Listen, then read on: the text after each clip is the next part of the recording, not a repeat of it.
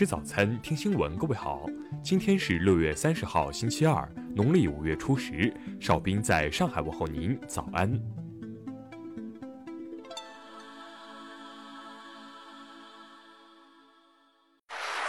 首先来关注头条消息。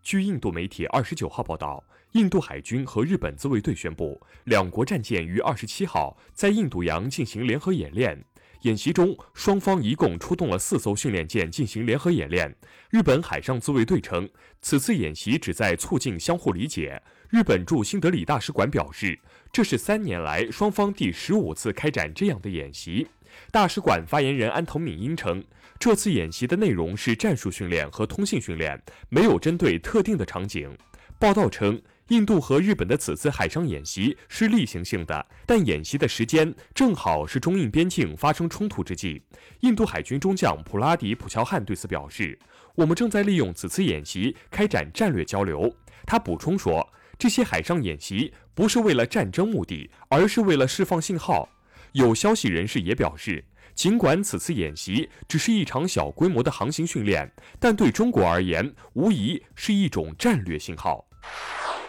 下面来关注国内方面的消息。外交部发言人赵立坚昨天表示，中方决定在对涉港问题上表现恶劣的美方人员实施签证限制。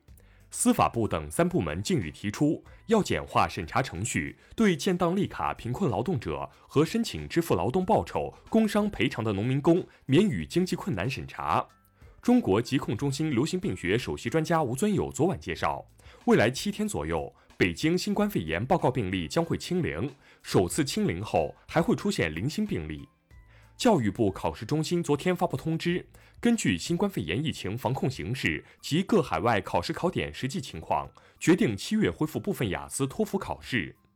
国务院办公厅昨天印发通知，宣布将于二零二零年至二零二一年年初开展国家脱贫攻坚普查。国家税务总局最新数据显示，今年前五个月，全国累计为企业办理出口退税超过六千亿元。有效缓解了疫情期间出口企业的资金压力。湖北省原定于六月十三号举行的全国大学英语四六级考试推迟到九月十九号举行，具体报名时间以各省级考试机构公布为准。有预测称，受新冠肺炎疫情影响，澳门今年本地生产总值可能回到二零零四或二零零五年水平，经济或出现百分之五十五点七至百分之五十九点一负增长。下面来关注国际方面的消息。二十九号，伊朗德黑兰省军事检察官格拉姆阿巴斯托尔基称，乌克兰客机在伊朗被击落的原因是人为失误。现年五十七岁的孟加拉国国防部长乔杜里因感染新冠病毒，二十九号在一家医院去世。据悉，乔杜里今年一月十二号就任孟加拉国国防部长。巴基斯坦通报该国飞行员执照造假丑闻后，越南民航局二十九号称，已将为越南航空公司工作的共计二十七名巴基斯坦飞行员停飞，以查验毕业证真伪。俄罗斯官方民调机构全俄民意研究中心二十九号发布消息称，其出口民调结果显示，有百分之七十六的俄罗斯选民支持通过宪法修正案。受新冠疫情影响，欧洲空中客车公司预计今明两年飞机产量削减百分之四十。另外，疫情影响带来一波裁员潮，空客计划七月底宣布裁员具体规模。孟加拉国一艘载有五十至六十名乘客的轮渡与另一艘轮渡在布里甘加河相撞后翻船，目前已造成二十三人死亡。爱沙尼亚环保局二十八号表示，在空气中检测到非常少量的核粒子，尚不清楚来源。据报道，在芬兰和瑞典的空气中也发现了相同的同位素。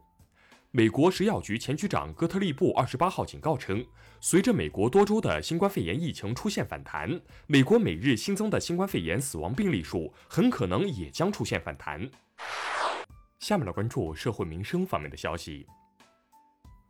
北京将为符合条件的失业人员发放失业补助金，该项失业补助金最长可领取六个月，补贴标准根据参保缴费时间为八百八十元每月或一千四百零八元每月。